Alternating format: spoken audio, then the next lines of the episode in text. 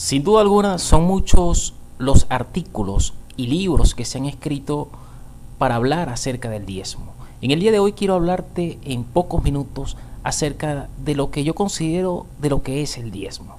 El diezmo debemos verlo como un acto de reconocimiento y al mismo tiempo como un acto de agradecimiento.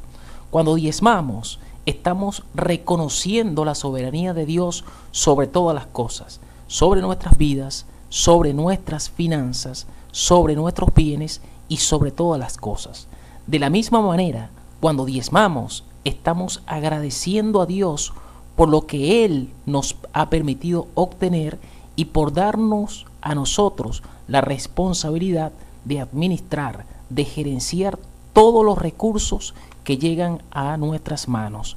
Por estas razones es que te digo que el diezmo debemos verlo como un acto de reconocimiento y al mismo tiempo como un acto de agradecimiento.